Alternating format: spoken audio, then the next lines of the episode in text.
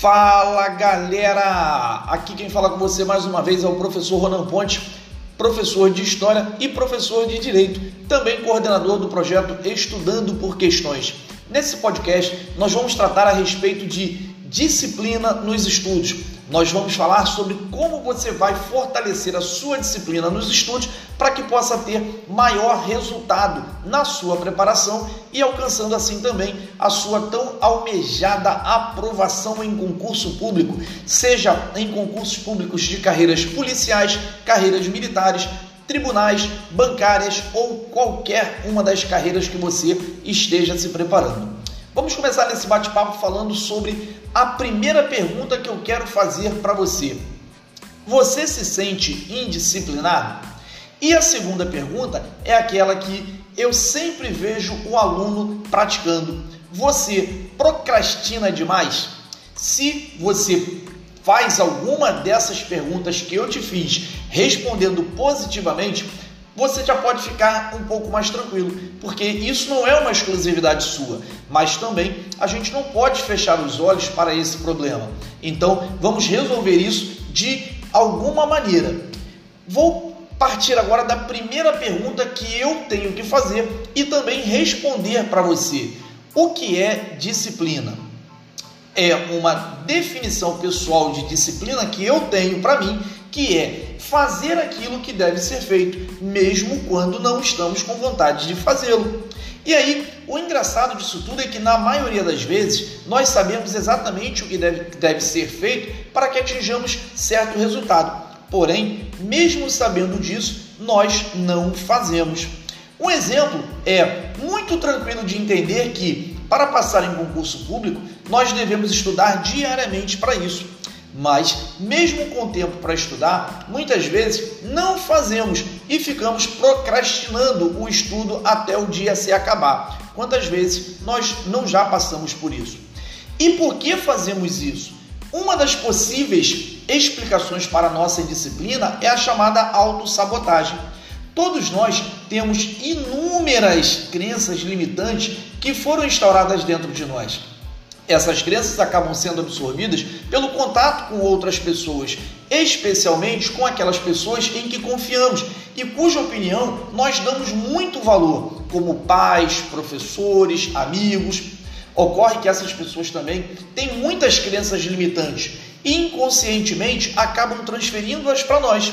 Quando uma professora na sua infância repetiu muitas vezes para você que você não era um bom aluno, porque fulano ou ciclano era mais inteligente do que você, isso pode ter sido absorvido pelo seu inconsciente e afetado a sua autoimagem.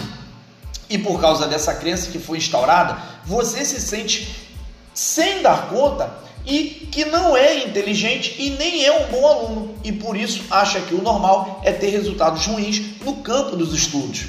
Acontece que você não é mau aluno, tampouco é burro.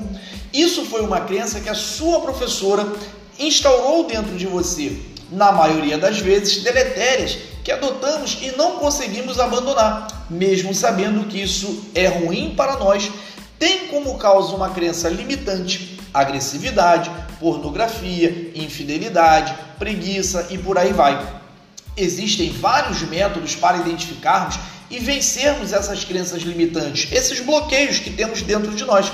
Mas isso já não faz parte da minha expertise e, portanto, eu não, nem gosto de abordar conteúdos que eu não domino.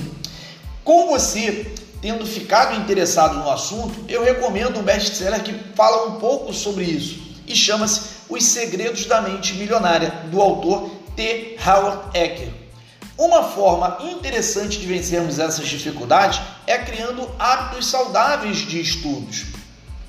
E aí vem uma outra pergunta: por que devemos criar o hábito do estudo?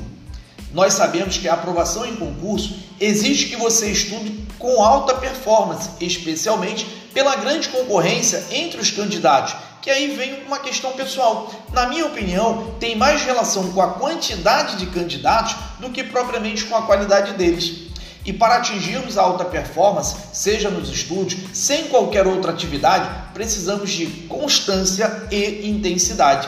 O problema é que somente conseguimos dar intensidade depois de conquistarmos a constância.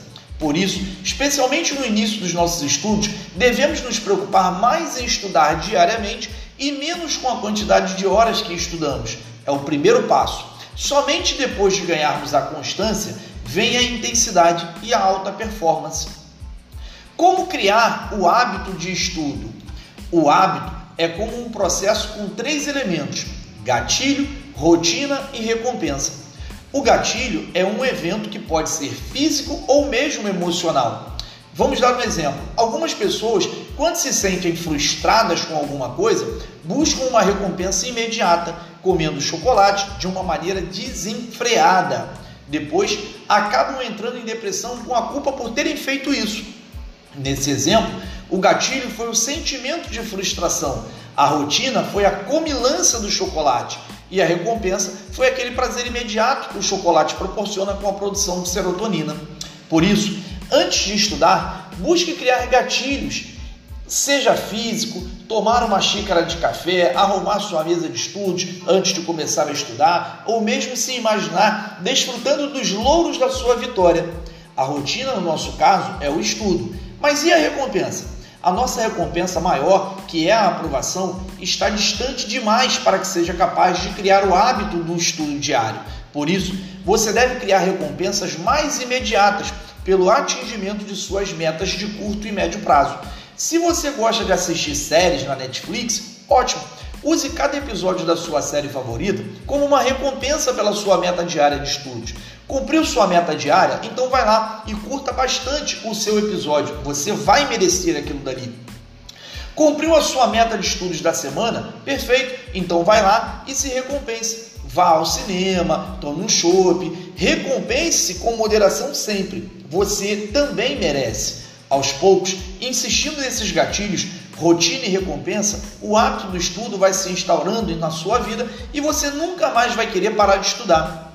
Então, eu recomendo para você, trabalhe sempre com a ideia de disciplina e tem também o resultado. Você vai ter necessidade das duas etapas.